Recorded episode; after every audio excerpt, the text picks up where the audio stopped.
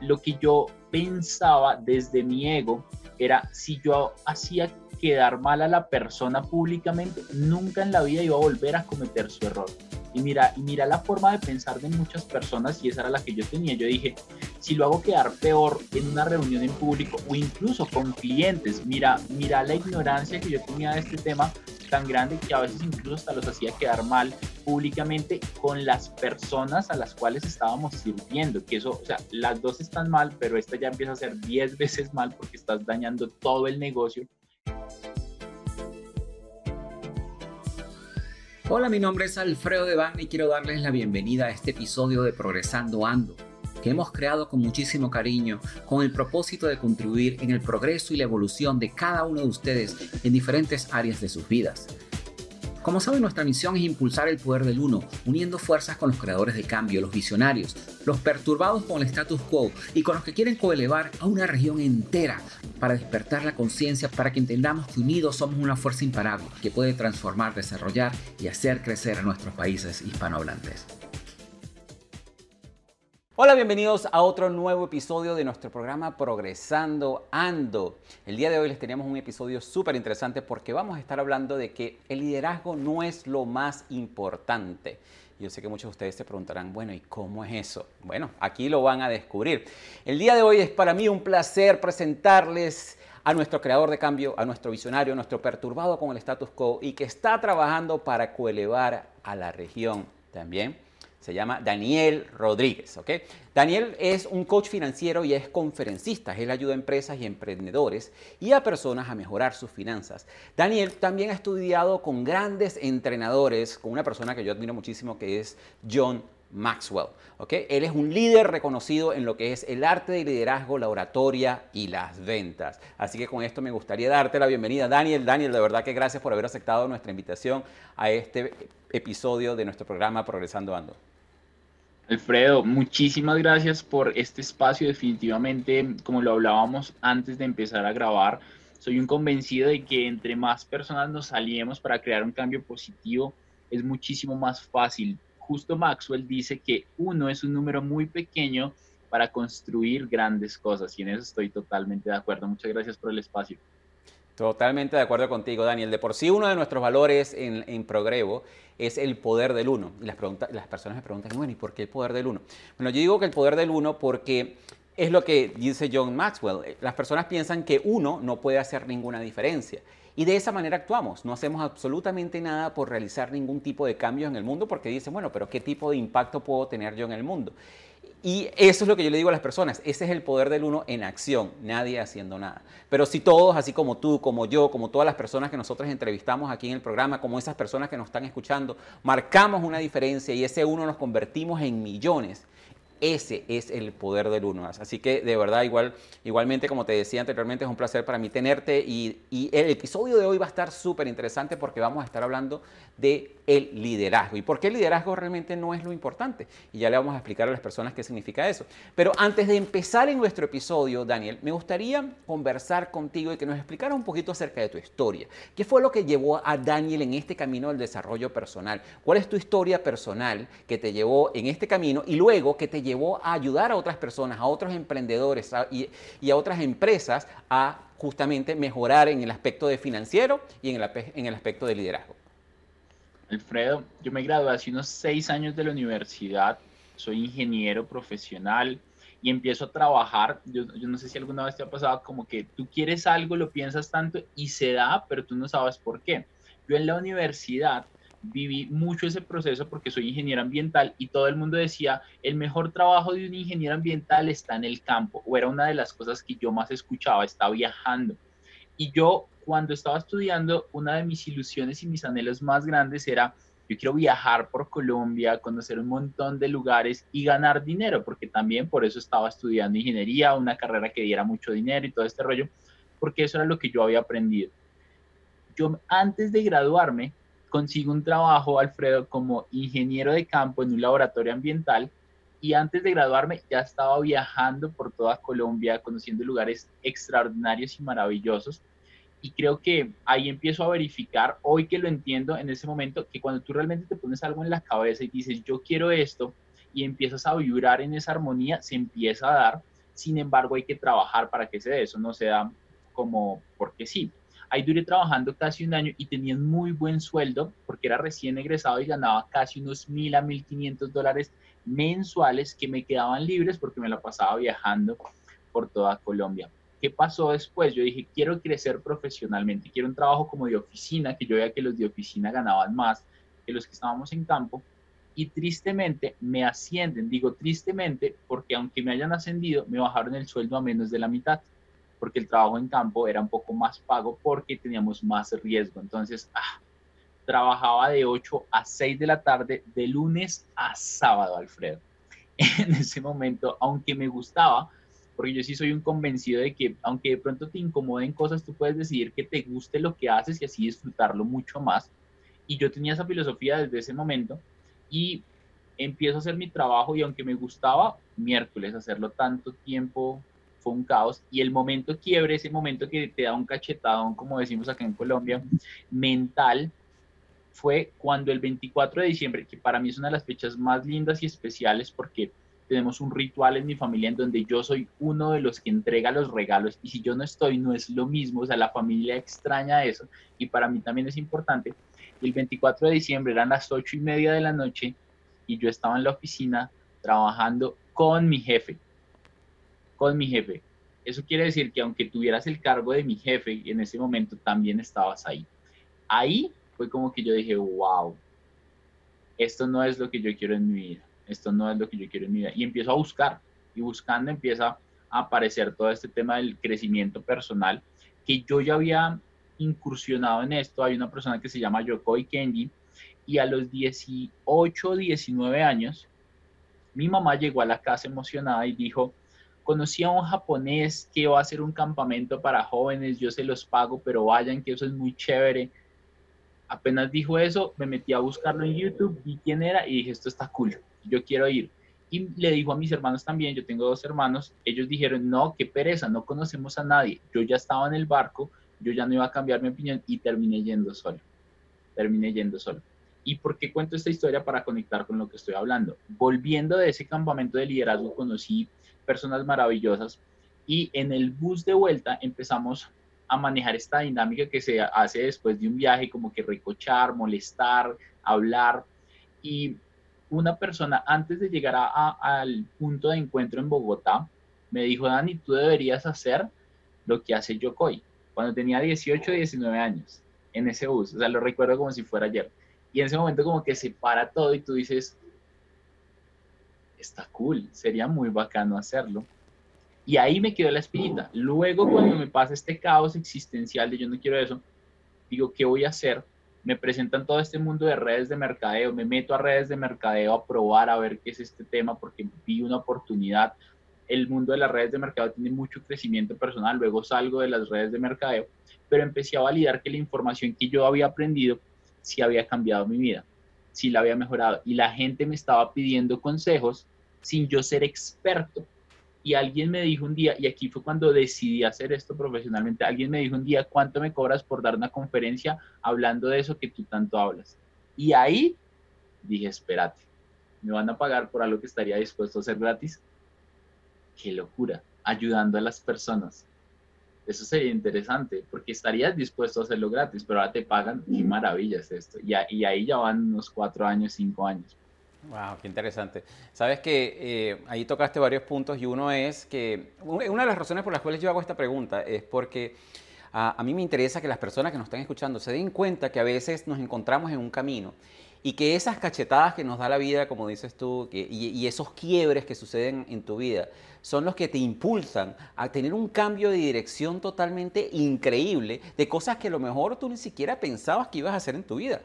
Al igual que tú, o sea, yo comencé, desde que yo salí del país hace muchísimo tiempo, yo comencé en el lado empresarial y todo lo que yo aprendí de desarrollo personal era para aplicarlo para mí, era para aplicarlo para mi empresa. Y una de las cosas que conversábamos anteriormente fue esto del liderazgo que vamos a estar hablando hoy, yo lo hice porque yo decía, bueno, yo no soy uno de los mejores líderes y realmente lo lamento y me siento mal por todas esas personas que yo tengo que liderar, ¿no? Entonces eso me hizo como que, ¿sabes qué? Yo tengo que mejorar este aspecto. Pero luego de, aplicar esos conocimientos para mí, yo tampoco tenía idea que iba a empezar a, iba a tener un programa eh, eh, para ayudar a las personas a, enseñarles todos estos conceptos, para impulsar a las personas que tuvieran estos conceptos o una academia que se encargue de enseñarles a las personas todos estos conceptos. Y lo importante es eso, que a veces en la vida te lleva por ciertos caminos que tú dices, pero bueno, ya va, pero ¿qué hago yo acá si esto no es lo que a mí me gusta? Y es importante poder escuchar ese llamado. Y por eso es que me encantan estas historias de estos comienzos de las personas. Ahora, como estábamos conversando anteriormente, hoy vamos a hablar de que el liderazgo no es lo más importante. ¿Por qué? Hace cinco años, seis años, conocí a un gringo que se llama A.K. Khalil, que es una persona brillante en todo este tema como conferencista y, y Tony Robbins, y, o sea, como que tiene muchos mentores. Y decía una frase que la quiero completar con lo que tú estás diciendo. Y él decía que el liderazgo no es lo más importante. Decía que es lo único importante. Y lo decía siempre, siempre. El liderazgo no es lo más importante, es lo único importante. Porque el liderazgo no se trata solamente de liderar personas. Cuando empiezas a entender cómo funciona la influencia y cómo funciona el liderazgo, te das cuenta que lo más difícil no es liderar personas, que lo más difícil empieza, empieza porque es un camino, no un destino, empieza liderándote a ti mismo, liderando todas las cosas que tú estás haciendo. Y sabes que es interesante ahorita que hablabas del equipo de trabajo y todo. Yo trabajé en una empresa que se llama eh, Colsubsidio aquí en Colombia.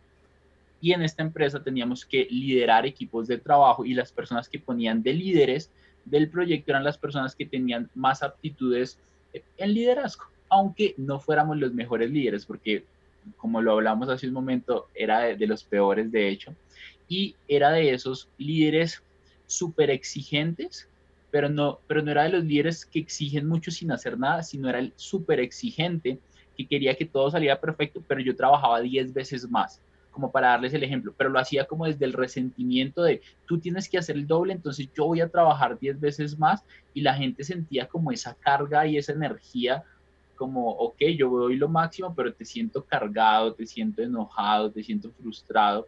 Y claro, cuando la gente, yo estaba dando 10 veces más y ellos ni siquiera daban la parte que les correspondía, que era una, yo me sentía mal y obviamente esa frustración la descargaba contra ellos y en efecto, una vez tuve un problema con uno de ellos que, que me empujó, incluso como para comenzar la pelea. Yo quedé eh, como una estatua y anonadado y no hice nada, pero en ese momento sí me di cuenta que necesitaba cambiar algo. Me sacaron de ese proyecto, fue una frustración muy grande para mí. Eh, quedé mal ante todo el equipo, todo el mundo terminó enterándose de, lo que pasó y me empecé a dar cuenta que liderar mi vida era lo más lo más importante en ese momento. Entonces, ahora que dice el liderazgo es lo más importante, es lo único importante es que cuando tú entiendas que solamente cuando tú estás dirigiendo tus acciones diarias, dando lo mejor de ti todos los días, vas a empezar a conectar con esas personas que están dispuestas también a dar lo mejor de ti, aunque no sean el mejor, que eso es muy particular, ¿no? Totalmente. Y sabes que por eso te, comentaba al principio del, programa que, esto sería como un podcast compartido, porque ambos tenemos muchísima experiencia en este tema de, liderazgo, ¿no? Y, para mí, yo entendí esa diferencia porque tú te das cuenta, yo escuché de, de, uno de mis mentores que tú puedes ver el espíritu de una organización en base a su líder, ¿ok? Y yo trabajé para una empresa que la única razón por la cual yo trabajé para esa empresa seis años fue porque yo no tenía que reportar directamente al líder de la empresa, porque él había, él había creado un ambiente de incertidumbre en el cual él estaba reflejando sus propias inseguridades con cada una de las personas del personal. Entonces, él lo que hacía era, cuando él quería saber qué era lo que estaba pasando en la empresa, porque tenía sus propias inseguridades, lo que las personas pudieran estar hablando o lo que pudieran estar planeando para, para tumbarle el negocio. Entonces lo que hacía él le decía, mira Daniel, sabes que estuve hablando con Alfredo y Alfredo entonces me estaba diciendo que tú estabas diciendo esto y esto y esto y lo otro. Entonces, claro, Daniel decía, pero ya va, momento, ¿cómo es eso que yo estoy diciendo eso? Eso no es así, eso es mentira. De por sí, Daniel, Alfredo es el que está diciendo esto, esto y esto y esto de ti. Entonces él sacaba la información de esa manera. Claro, él conseguía lo que quería, pero imagínate cómo quedaba esa relación entre Daniel y Alfredo. Entonces quedaba muy mal. Y eso, eso impactaba a toda la organización. Y la única razón por la cual yo duré seis años era porque las oficinas principales de esa empresa eran en Inglaterra y yo estaba trabajando en el Caribe por mi cuenta y yo no tenía que sufrir nada de ese drama. Al punto que cuando se acabaron esos proyectos y eh, a mí me dijeron, bueno, tienes tres opciones. Una, o regresas aquí a Inglaterra, a la oficina principal. Dos, te vas a trabajar a Nueva York. O tres, te vas y colaboras con las oficinas de Toronto. Yo le dije, mira, si tú me mandas a las oficinas de Inglaterra, renuncio. Entonces, Nueva York mm, no creo que sea la ciudad más apropiada en este momento, me voy para Toronto y así fue que terminé en Toronto. Por eso es que es tan importante notar esa diferencia y que, y que las personas se den cuenta que realmente tú puedes ver el espíritu de una organización en base a su líder. Explícanos aquí, ¿qué es para ti ser líder? Vamos a explicar a las personas ese concepto. ¿Qué es para ti ser líder? Wow, es una pregunta con una cantidad de respuestas dependiendo de la persona que la está tomando o no.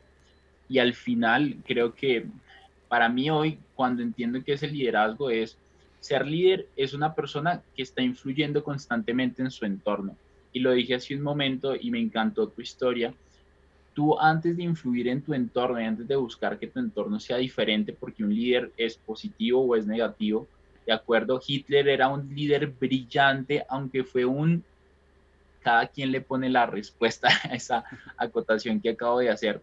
Y también está Martin Luther King, que era un líder realmente social de los mejores que reunió en Washington más de 250 mil personas, de las cuales la mayoría eh, eran negras, pero casi el 30% de la audiencia eran personas de tez blanca, entonces no era el color, interesante esto. Entonces, y para complementar contigo de eso, algo que aquí, bueno, nos van a tirar piedras al, televisor y, o, o, al teléfono móvil cuando escuchen esta parte que voy a decir, pero yo, yo, yo nací en Venezuela, pero realmente, digan lo que digan, Chávez fue un buen líder, al igual que Hitler. Lamentablemente, él arrastraba masas que lamentablemente no estaba, no tenía los mejores intereses para su país o, después se desvió en muchísimas otras cosas este, y, llevó al camino al, al, país a la destrucción, como un líder puede llevar a la empresa también a la quiebra es otra cosa, pero de que él arrastraba personas y que era influente es algo que no se le puede dejar de reconocer, ¿no? Pero continúa. Me encanta lo que tú acabas de decir, estoy 100% de acuerdo. De hecho, tengo familia venezolana, la mayoría ya están acá en Colombia. Afortunadamente, pues tienen su doble nacionalidad, pero realmente es un caos lo que está pasando. Y vuelve, y vuelve al punto de acuerdo a quién lo está mirando. Y quería, y quería compartir algo y es, para muchas personas ese liderazgo no fue nada positivo, para otras sí. Para otras personas sí fue ese liderazgo positivo. Entonces, a partir de entender que todas las personas parten de una intención positiva, para ellos Hitler su intención positiva, él tenía su intención positiva. Obviamente, eh, mundialmente la mayoría eh, tenemos claro que no era positivo y que no podemos realmente acotar los resultados que se dieron como buenos, sino realmente como catastróficos. Y gracias a un montón de personas que fueron en contra, pues lograron cambiar esto, que es lo más importante. Entonces, retomando la pregunta, ¿qué es el liderazgo? El liderazgo es la capacidad que tú tienes, que tú que estás escuchando este podcast en este momento, la capacidad que tú tienes de cambiar tu entorno y cambiar tu entorno es influir tanto en él que generes estos cambios. ¿Cómo influyes en él? La primera persona en la que hay que influir para cambiar es, como lo dije hace un principio, en ti mismo. El liderazgo es la capacidad que tienes tú de influir y de modificar ese entorno como lo han hecho grandes líderes. Y aquí Maxwell dice algo que me encanta y es, mucha gente cree que no necesita desarrollar liderazgo en su vida porque dice que eso es para ciertas personas. Pero cuando entendemos que por día podemos influir en tres a cuatro personas, decimos, espérate un momento, aunque no soy el gran líder, sí estoy influyendo en personas, como el mesero influye en la compra de la comida que tú vas a hacer, el asesor de ventas influye si compras este televisor más, más caro, más costoso o si compras el otro más barato. Y cuando entiendes que todo el mundo influye, dices, tal vez debería aprender a desarrollar influencia. Definitivamente, y yo creo que eso es muy importante aclararlo para que las personas entiendan que, realmente e, ese paradigma de que el líder es, esa persona en la organización que da órdenes, o que el líder es esa persona que está frente a un gobierno, o que el líder es esa persona que está frente a, un grupo. Y no es así, o sea, nosotros somos, podemos llegar a ser líderes eh, todos los días con las personas que tenemos a nuestro alrededor. Eh, una madre es el líder de sus hijos y mientras mejor líder ella sea, mejor, mejor, mejor van a estar criados sus hijos. Un padre es un líder para sus hijos también, así no tenga personas que le reporten.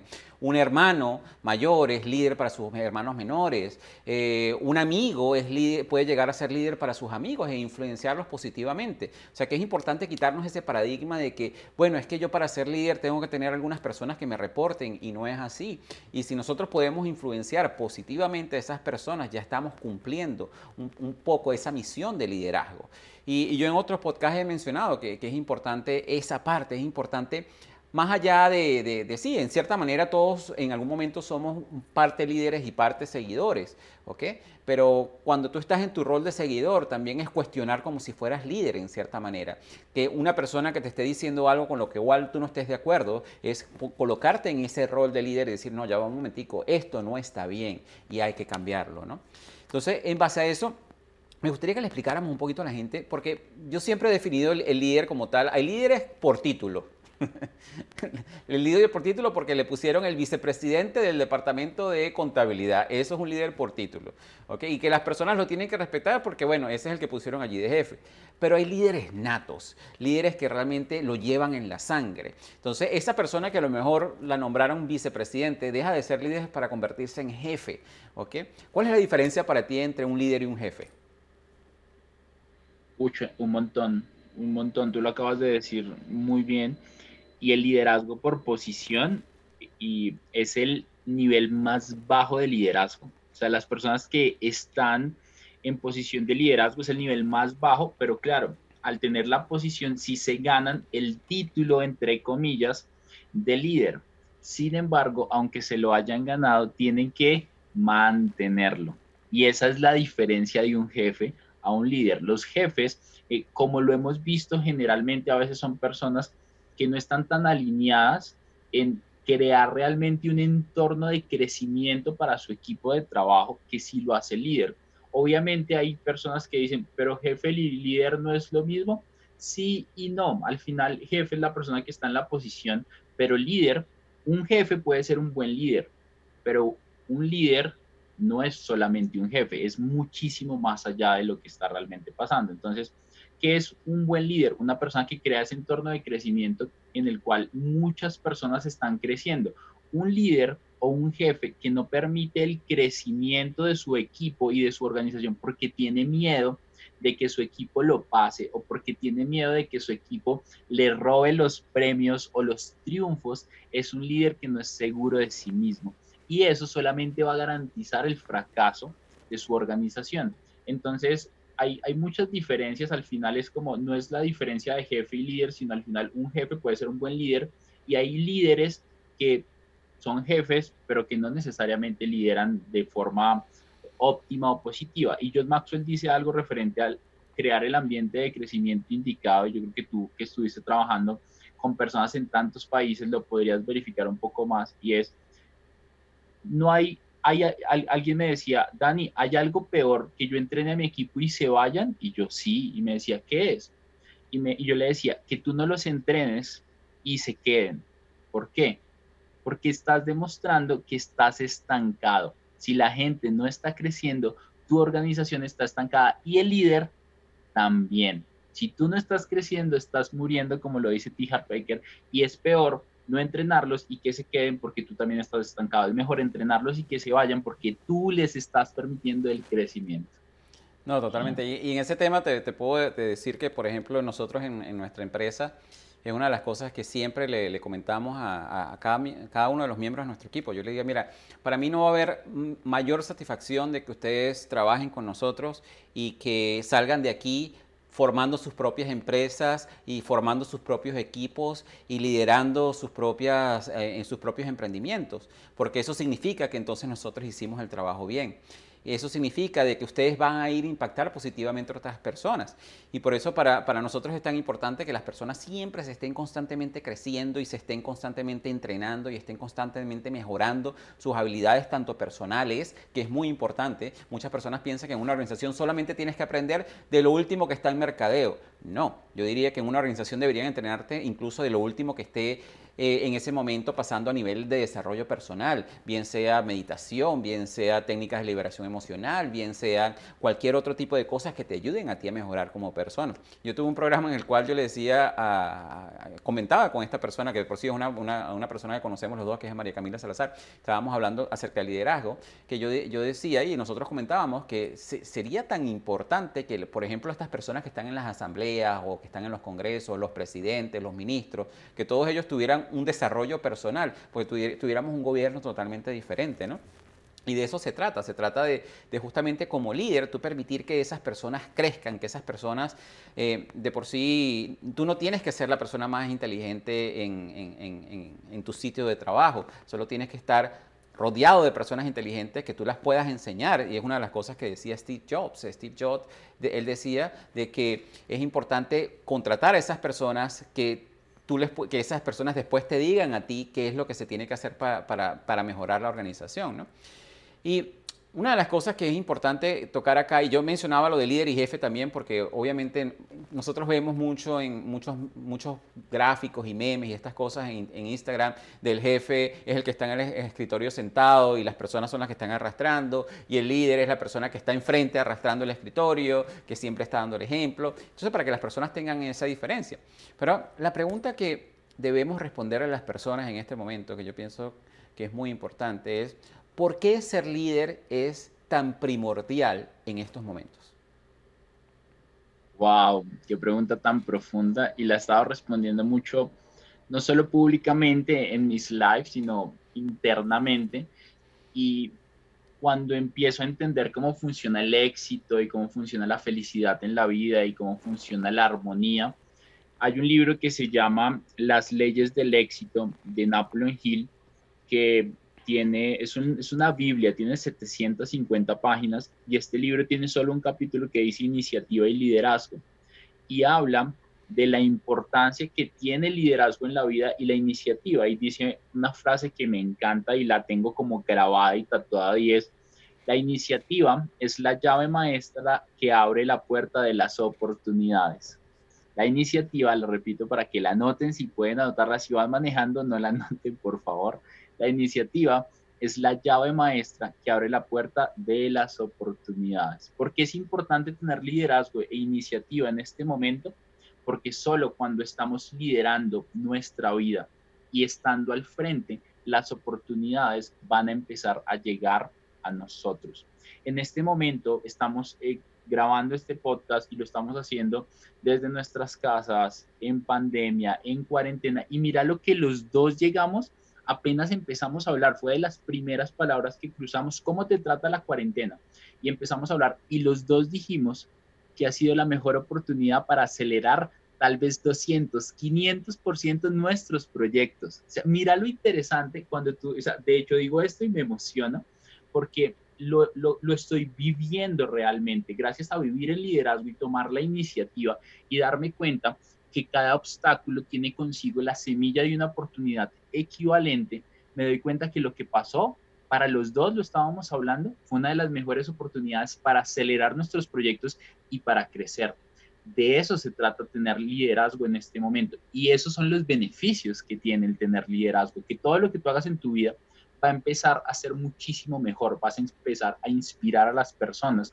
Y hay un libro que se llama Líder sin cargo de Robin Sharman que dice que una de las cosas más tristes que podríamos pasar por nuestra vida es llegar a nuestro lecho de muerte y darnos cuenta que no inspiramos a nadie. Darnos cuenta que nadie va a recordar las grandes obras que hizo Alfredo, que nadie va a recordar las palabras de inspiración que Daniel podría haber dicho, porque todos tenemos el poder de hacerlo. El problema grande aquí está es tú, ¿por qué no lo estás haciendo lo suficiente?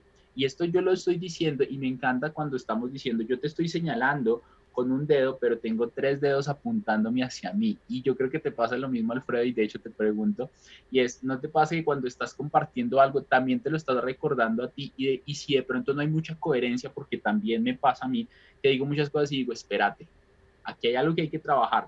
Pero como lo estoy repitiendo tanto, me obligo a ser coherente para inspirar a los demás. No sé si te pasa.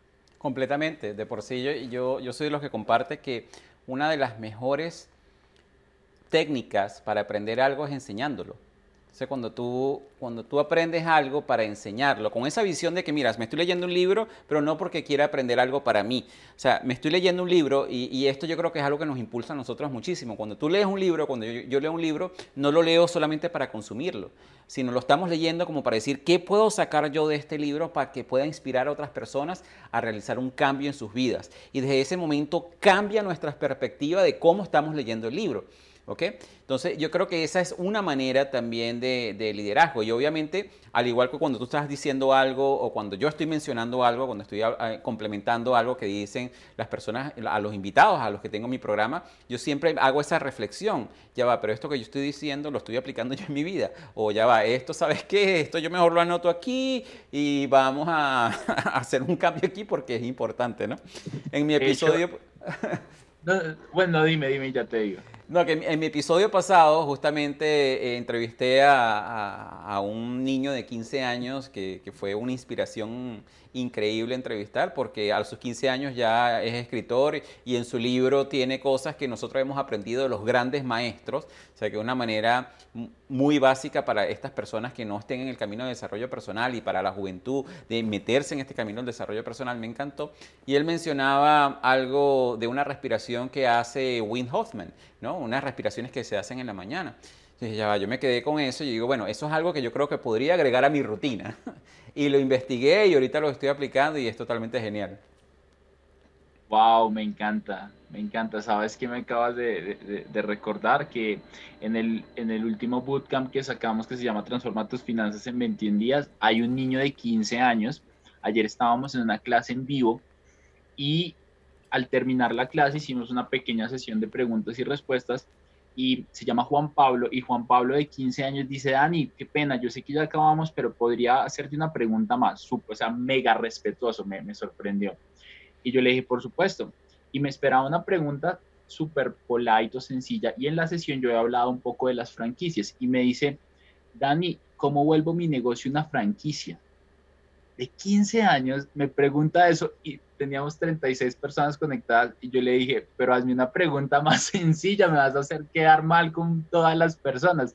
Todos empezaron a reír y luego agregué la respuesta que quería, que no tiene, que no tiene mucha relevancia en este momento, pero el punto de, de, de por qué lo traigo a colación es porque tiene 15 años y ya está empezando a pensar en cómo escalar su negocio a una franquicia. ¿Qué es esta locura, Alfredo?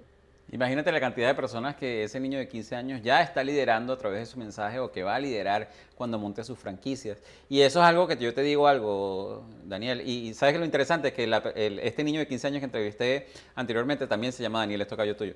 Este, y, lo que me, llena de esperanzas, me llena de esperanzas al ver a esta juventud comenzando en este camino del desarrollo personal, que yo sé que tú y yo hubiésemos querido tener todos esos conocimientos a esa edad, pues yo sé que mi vida hubiese sido totalmente diferente, ¿no? Entonces, ahora que estos conocimientos están totalmente disponibles, invitamos a los padres y a la juventud que definitivamente se limiten, alimenten de todo esto. Hay una frase que, me pareció súper interesante en, tu, en tus redes sociales, que tú dices que un líder es un negociador de esperanzas. Me pareció súper bonito.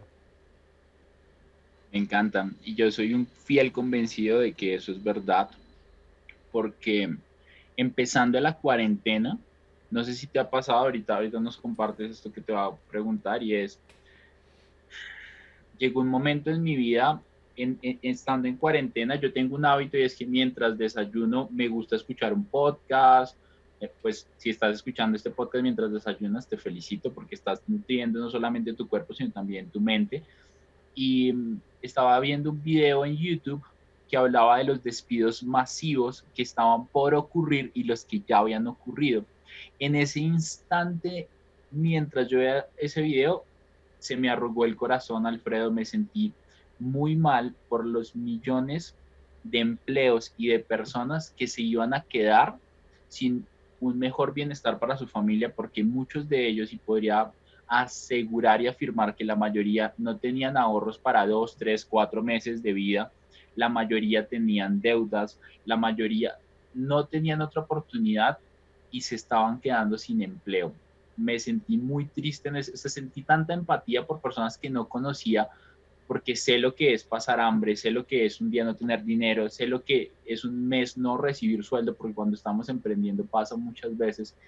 Y me sentí tan triste que dije, wow, ¿qué, qué, qué es esto tan horrible? Pero en ese mismo momento, gracias a toda la información que nosotros hemos recibido, hice conciencia de que mi estado de tristeza no iba a ayudar a nadie. Mi estado de víctima de por qué la vida es así, por qué Dios envías el COVID justo en este momento.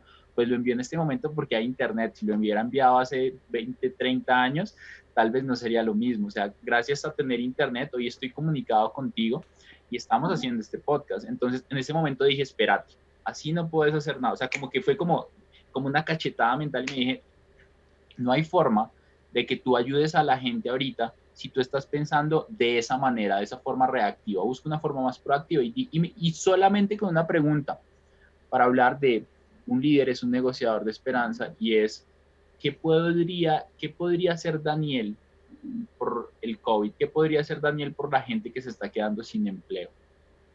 Y esa pregunta hizo que yo empezara a subir un contenido a una red social que se llama TikTok. Empecé a crear una comunidad, ahorita es una comunidad que tiene más de 100 mil seguidores y decidí hacer una comunidad un poquito más pequeña que la llamamos Reinvéntate y en menos de un día y medio teníamos tres grupos de WhatsApp con casi 700 personas en los grupos y yo, ¿cuál era el objetivo de esos grupos? Enseñarles gratis, gratis a las personas habilidades que les ayudaran a superar lo que estaba pasando. Y justamente ahorita hablamos un poco de eso, relacionamiento, ventas y liderazgo. Y en ese momento empezaron a ocurrir cosas mágicas en mi vida, que fue justamente lo que hablamos de que se, aceleró, se aceleraron todos los proyectos que estábamos creando. Qué interesante. Bueno, primero que lo siento, Daniel, que hayas caído en en la epidemia del TikTok. es una broma, eso, eso lo han dicho muchísimo. Yo la verdad me he mantenido, porque realmente no tengo, no tengo el tiempo para eso, estaba enfocado en, en mi otro proyecto que pienso que también va a generar ese impacto, también en, en, el programa Progresando Ando, definitivamente reconozco que TikTok es una red que llega a muchísima gente y es muy importante, y en algún momento tendremos que considerarlo a pesar de la resistencia. Tengo una persona en el equipo que habla que dice, no se metan en TikTok, en TikTok lo único que vas a ver es personas haciendo el ridículo y puras canciones de reggaetón. y mira lo interesante, y mira lo interesante de lo que acaba de decir la persona de tu equipo. Hay un océano azul para las personas que queremos aportar valor, porque si te metes ahí, el 90% del contenido que ves es reggaetón, bailes, eh, eh, cosas de lujos y cosas que son muy divertidas, porque hay cosas muy divertidas, hay que admitirlo. Si tú tienes un mensaje positivo, ¿tú no crees que podrías impactar ahí? un océano azul literalmente porque no hay nadie o la mayoría no están haciendo ese contenido. No, totalmente de acuerdo. Lo, lo, decía en formato broma porque es verdad. Lo otro es que muchas personas. Y es verdad también la broma. Exacto, es verdad también la broma. Pero eh, hay muchas personas que, que, realmente están haciendo una diferencia y están marcando la diferencia, así como tú en TikTok, con mensajes positivos y con mensajes que están ayudando a muchísimas otras personas. Que sí es totalmente entretenido, eh, que entretiene muchísimo y que puedes pasar tres horas allí y cuando caes ahí y te consume el remolino del TikTok, sí, definitivamente. Ahí es cuando le tienes que dar a como tres veces al botoncito porque cuando tratas de salirte sigue mostrando videos.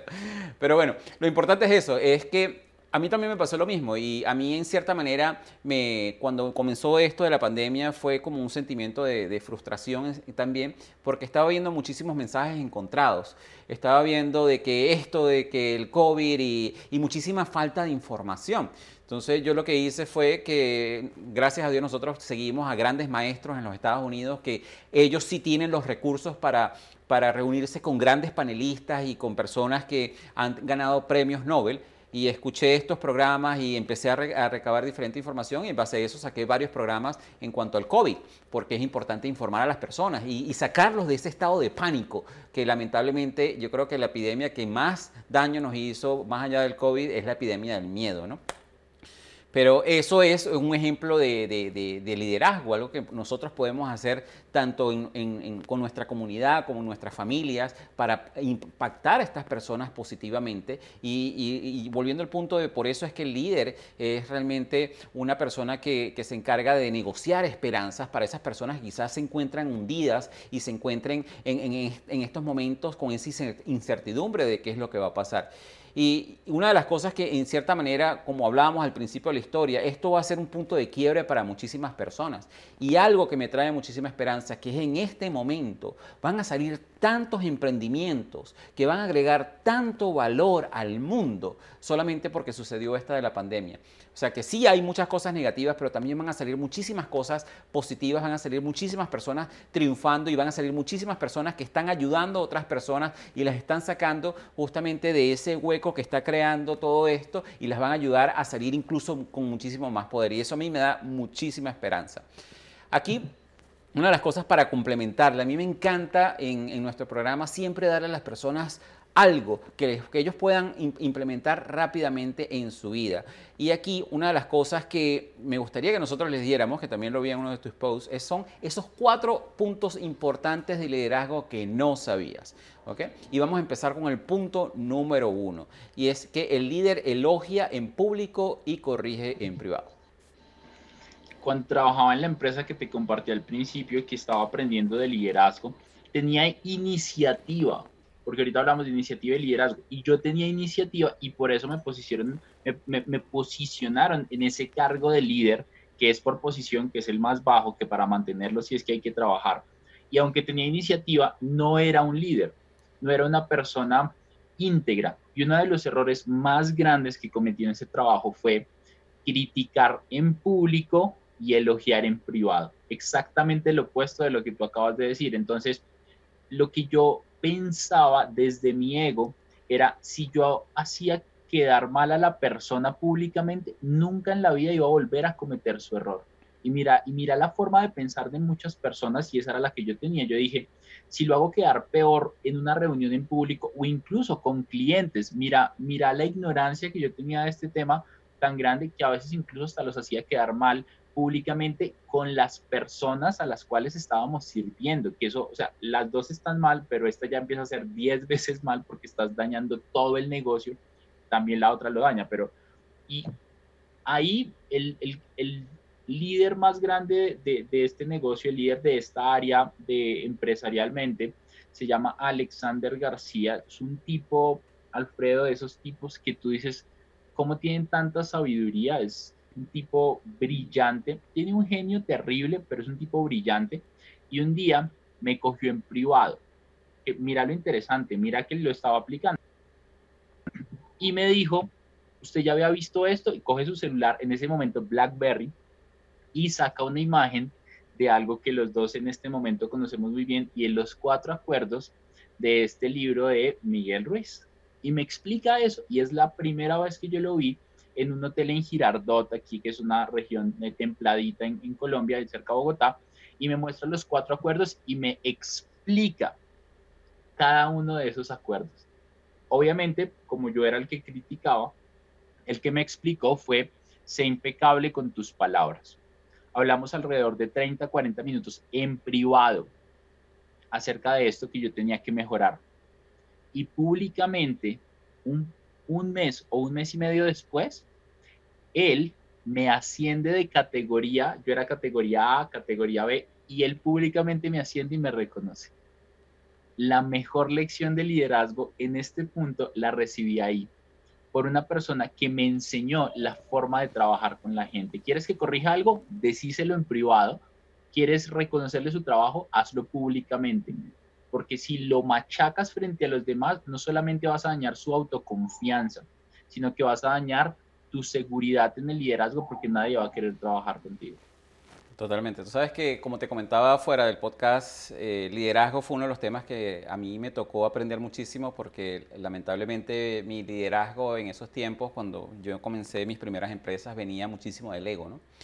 Y, yo, la verdad que lamento muchísimo y le pido perdón a todas esas personas que yo lideré en esos tiempos porque realmente no era el mejor líder. Y uno siempre está totalmente aprendiendo y por eso eh, sí me tocó aprender muchísimo de, de, liderazgo. Yo cometí esos errores también porque pensaba igual que tú y decía, bueno, si lo haces quedar en ridículo frente a todas esas personas, eso no, no, no, no lo va a volver a hacer. Y yo creo que esto es algo que viene no solamente porque, de nuevo, estamos hablando de liderazgo no solamente empresarial, yo creo que esto es liderazgo también a nivel personal, porque a veces pasa la mamá regañando al hijo delante de los hermanos, eh, a la maestra regañando al estudiante delante de todos los compañeros. Eh, eso pasa también en el día a día y yo creo que de allí es que nosotros lo aprendimos y de allí fue que nosotros realmente lo tomamos como que, bueno, esta es la manera de liderar y esta es la manera de corregir a las personas.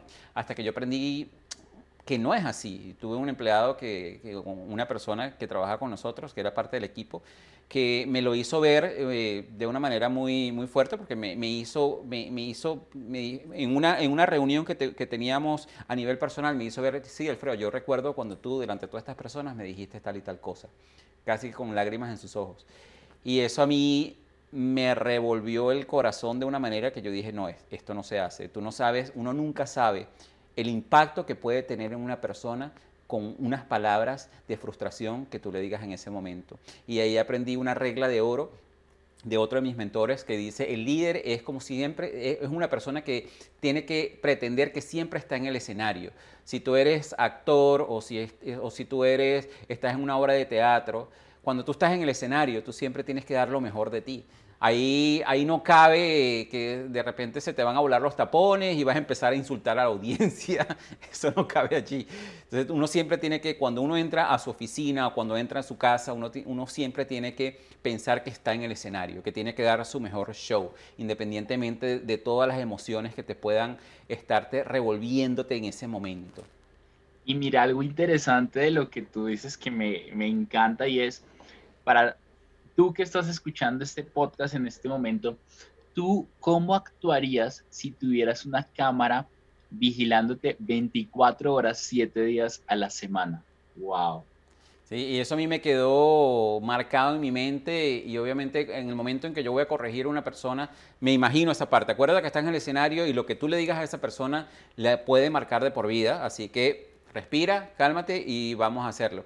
Una de las cosas que, bueno, yo sí dije que en mi otra empresa, eh, e-, esa parte de ese ambiente de incertidumbre fue, era muy tóxico, pero algo que sí yo aprendí de, ese ambiente y de esa persona que sí tuvo algo muy bueno, él tenía en la empresa una cultura que es no blame culture, una cultura sin culpa. Eso a mí, esa cultura a mí me encantó y yo la, la he aplicado en todas mis empresas. ¿Qué quiere decir eso? Una cultura sin culpa. Que cuando se comete un error, no lo cometió Daniel, lo cometió la empresa como tal. Y eso es algo de los cuales yo aplico, porque si el error lo cometió Daniel, yo como líder soy tan responsable como lo es Daniel. Entonces aquí es, bueno, Daniel, ¿qué podemos nosotros aprender de este error que se cometió entre todos? Porque bueno, si, no lo, si, no, si tú cometiste el error, pero hay 20 personas en tu equipo y las otras 20 personas tampoco se dieron cuenta, ellos son tan culpables como eres tú, al igual que que soy yo. O sea, que somos todos responsables de lo que haya pasado. ¿Qué podemos hacer para aprender de esto para que no vuelva a suceder? Entonces, eso es algo que nosotros hemos aplicado en todas mis empresas y, la verdad que le da ese espacio seguro a las personas de equivocarse, porque está bien equivocarse, está bien, te vas a cometer, si vas a cometer un error, eso te va a ayudar a aprender y está bien, aprendiste de eso, no lo volvamos a hacer, ¿qué podemos hacer para que eso no suceda de nuevo? En el segundo punto, en la segunda clave, tienes reconoce las ideas de las personas a su cargo. Y cuando estaba leyendo esto me dio risa porque esto me, me trajo a la mente un dicho que es no ganar indulgencias con escapulario ajeno. y hay muchos jefes y líderes que cometen ese error. Coméntanos un poco más. Muchas personas que empezamos a liderar equipos de trabajo con esta posición de liderazgo que tú estabas compartiendo hace un momento, a veces creemos que la persona que debería recibir todos los triunfos y todas las condecoraciones debería ser la persona que está liderando el equipo de trabajo. Y mira lo interesante de la frase que voy a compartir.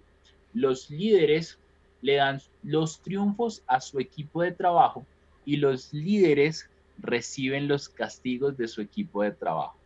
Los líderes les dan los triunfos, esas conmemoraciones a su equipo de trabajo, pero se quedan con los castigos. ¿Por qué es importante esto? Piensa tú no como líder, sino tú como equipo, como alguien que está participando y que tiene una persona que está liderando un equipo de trabajo. ¿No te gustaría que reconociera tu trabajo públicamente? Mira lo que nosotros estamos haciendo en este momento, Alfredo. Yo tengo un grupo de 15 personas que me están ayudando con toda la creación de la marca personal como una marca empresarial. Y hace dos días lo que hicimos fue, nosotros, ellos tienen una serie de puntuación para puntear a los mejores del mes y obviamente esta puntuación también nos ayuda a identificar quiénes tienen cositas para mejorar. Y los dos mejores del mes les hicimos un Instagram Live por una de las cuentas de la marca que se llama Yo Me Reinvento y no te imaginas la felicidad de estos dos locos, uno colombiano y otro argentino de 18 y 20 años, por haberlos conmemorado públicamente. ¿Sabes qué dijo este argentino que es una persona tan noble? O sea, uno diría, no, los argentinos tienen fama de ser creídos, pues este argentino es el más noble que yo conozco, más que colombianos. Y eh, ¿sabes qué dijo este argentino que se llama José? Dijo Santi, que era el host, le dijo, Santi, siento que hoy estoy cumpliendo otro de mis sueños, pero es un peldaño para seguir creciendo. ¡Wow!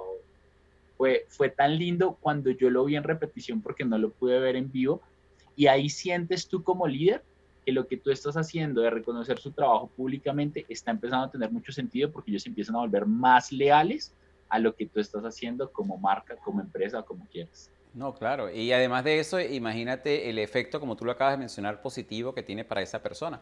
Imagínate el efecto contrario, el efecto contrario de que yo como líder, Daniel hizo algo súper cool que llevó a la empresa a otro nivel y yo digo, no, eso lo hice yo, por supuesto, porque yo soy el que lidero a Daniel. ¿Cuándo crees tú que Daniel me va a dar otra idea que pueda ser revolucionaria para la empresa? Más nunca en la vida. Entonces, en ese momento, te acabas de dar tú un, te acabas de disparar tú en el zapato, como se dice en inglés. You, have shot yourself in the foot. En el punto número tres tenemos eh, los líderes desarrollan a otras personas, a otros a su máximo nivel. Y yo creo que esto ya lo mencionamos anteriormente, lo, importante y la importancia que tiene de constantemente estar impulsando y estar inspirando a las personas que, aprendan muchísimo más, no solamente a nivel personal, sino también a nivel eh, profesional. Interesante lo que tú acabas de compartir. Y para complementar todo lo que ya hemos dicho referente a este punto, piensa algo. ¿Tú quieres tener un equipo de ganadores o un equipo de perdedores? y perdedores en mayúscula, de fracasados, de personas que no quieren conseguir el éxito en su vida.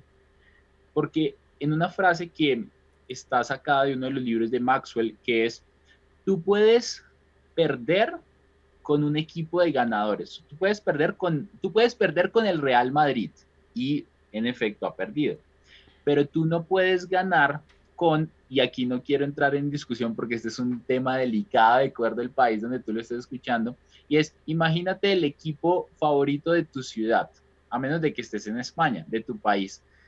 Tú no puedes ganar con ese equipo el mundial, pero tú sí puedes perder con el Real Madrid, pero no puedes ganar con un equipo de perdedores. Si tú como líder no estás creando un ambiente de crecimiento en tu equipo de trabajo, el equipo se va a estancar. Y si el equipo se está estancando, adivina de quién es la responsabilidad de ese estancamiento. Y si el equipo está estancado, querido líder, tú también estás estancado, porque no estás permitiendo el desarrollo que podría llegar a tener el equipo. Tú no quieres tener personas que sean inferiores que tú. Tú quieres tener en tu equipo de trabajo los Messi, los Cristiano Ronaldo, el Dani Alves, el Pepe. Tú quieres tener eh, eh, bufón en la portería. Tú quieres tener a los mejores, porque los mejores te van a llevar a ganar el campeonato. Pero si tú no estás ayudando a crecer a esos mejores, aunque tengas el Real Madrid, tú puedes perder. Por eso es tan importante invertir en tu equipo de trabajo. Y para cerrar esta parte, si tú eres de esos líderes que tú no estás invirtiendo en su equipo porque cree que su equipo luego lo va a pasar o que se van a volver mejor y se van a ir, tú simplemente estás demostrando tu incapacidad para liderar tigres y estás mostrando que solo quieres ovejas en tu equipo de trabajo. La pregunta es, ¿a quién quieres liderar? ¿Tigres o a ovejas? Completamente. Y además de eso es tan cierto lo que tú de mencionar, y además de que estas personas que no permiten a, a otros desarrollarse a su máximo nivel, no saben el daño que se están haciendo a ellos mismos, porque estas personas siempre van a cometer los mismos errores, no te van a llevar a hacer el trabajo muchísimo más fácil. ¿Y a quién crees tú que le queda todo ese trabajo? A ti. O sea, le queda a esa persona, a esa persona le queda toda esa cantidad de trabajo. ¿Sabes?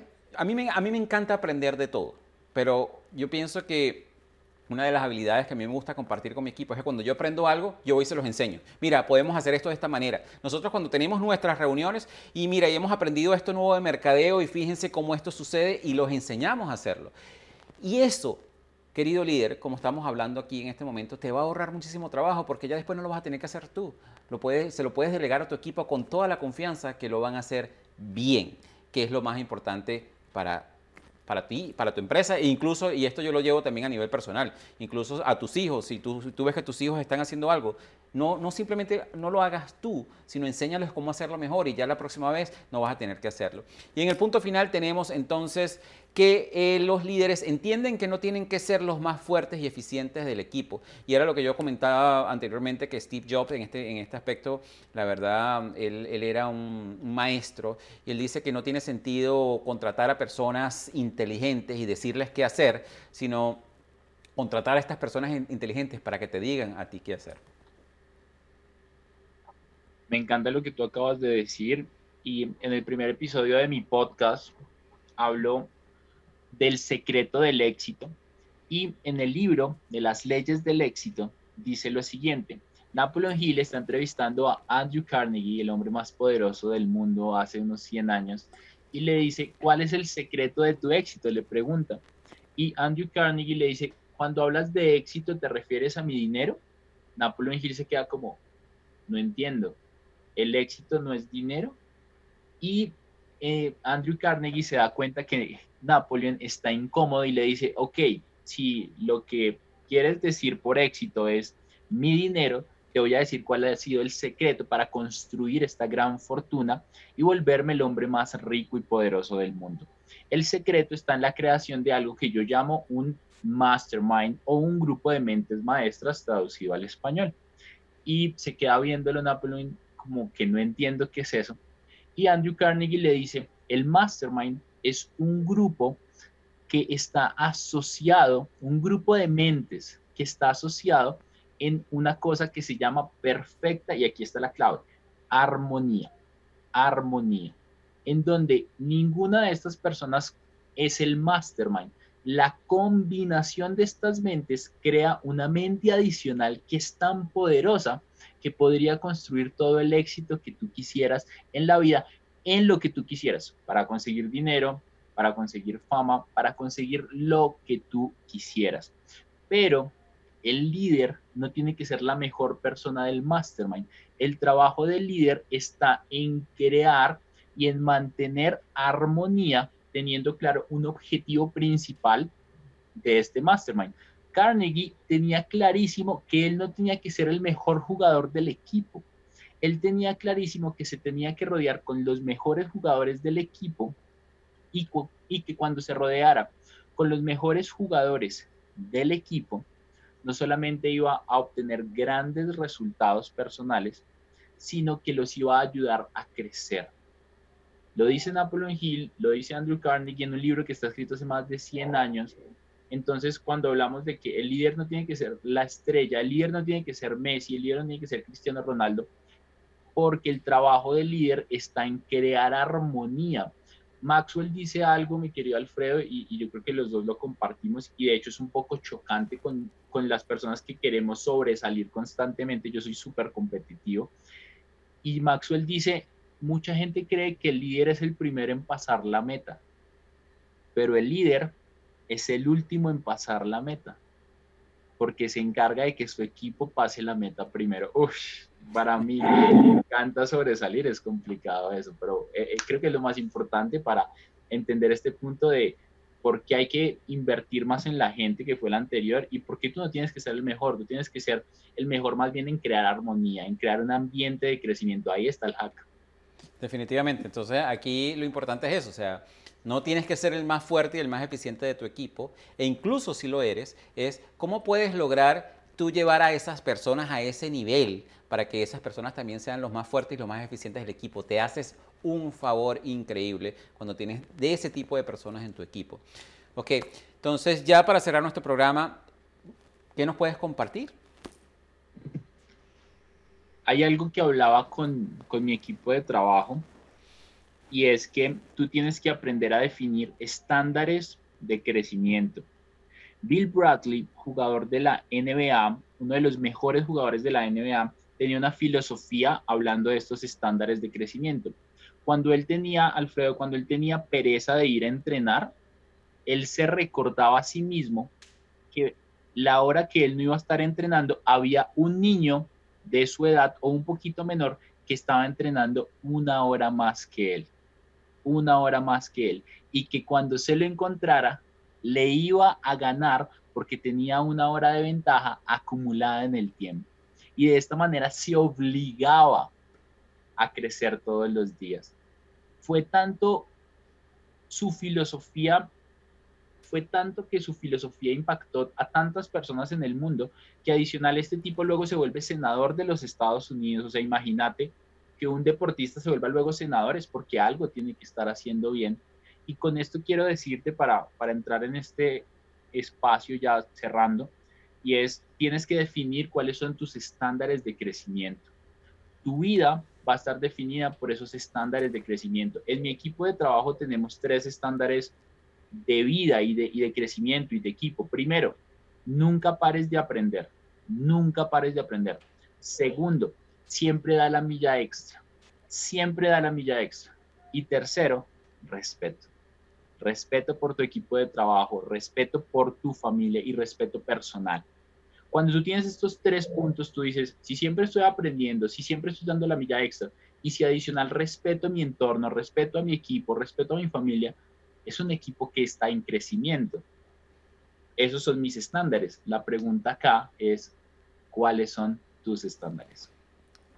Y para complementar ese punto que, es muy importante, es que independientemente donde tú te encuentres trabajando, cuando tú sigues esos tres estándares, quizás en el sitio de trabajo donde te estés ahorita no, no lo estén apreciando, no lo estén valorando, pero sabes que te vas a destacar y sabes que te van a salir otras oportunidades y sabes que tu vida va a transformarse, porque este es el error que cometen muchísimas personas. Muchísimas personas dicen, bueno, pero es que en este equipo a mí no me valoran y por eso no voy a dar lo mejor de mí, no voy a aprender más, no voy a dar esa milla extra, no voy a respetar, porque, bueno, esto no es lo que yo voy a hacer de por vida. Así, lo que, de la manera que haces las pequeñas cosas es la, la manera que haces las grandes cosas. Y si tú no lo estás haciendo, en este trabajo no lo vas a hacer en ningún otro, así que no te engañes. Así que con esto me gustaría cerrar este programa. Ah, recuerden de que en nuestro portal exclusivo de membresía, donde siempre tenemos recursos gratuitos para ustedes, Daniel nos ha obsequiado su libro Tres habilidades para producir más. Y no las vamos a repasar aquí, pero brevemente se las vamos a decir. Son una es relacionamiento, dos es ventas y la tercera es liderazgo. Así de que Siguiendo estos estándares de crecer más cada día, los invitamos a que se descarguen ese libro y se lo consuman y aprendan bastante y lo compartan con todas las personas que ustedes piensen que pueden crear un impacto en su vida. Así que con esto muchísimas gracias y hasta el próximo episodio. Muchísimas gracias a ti por crear este espacio y por permitirnos crecer constantemente.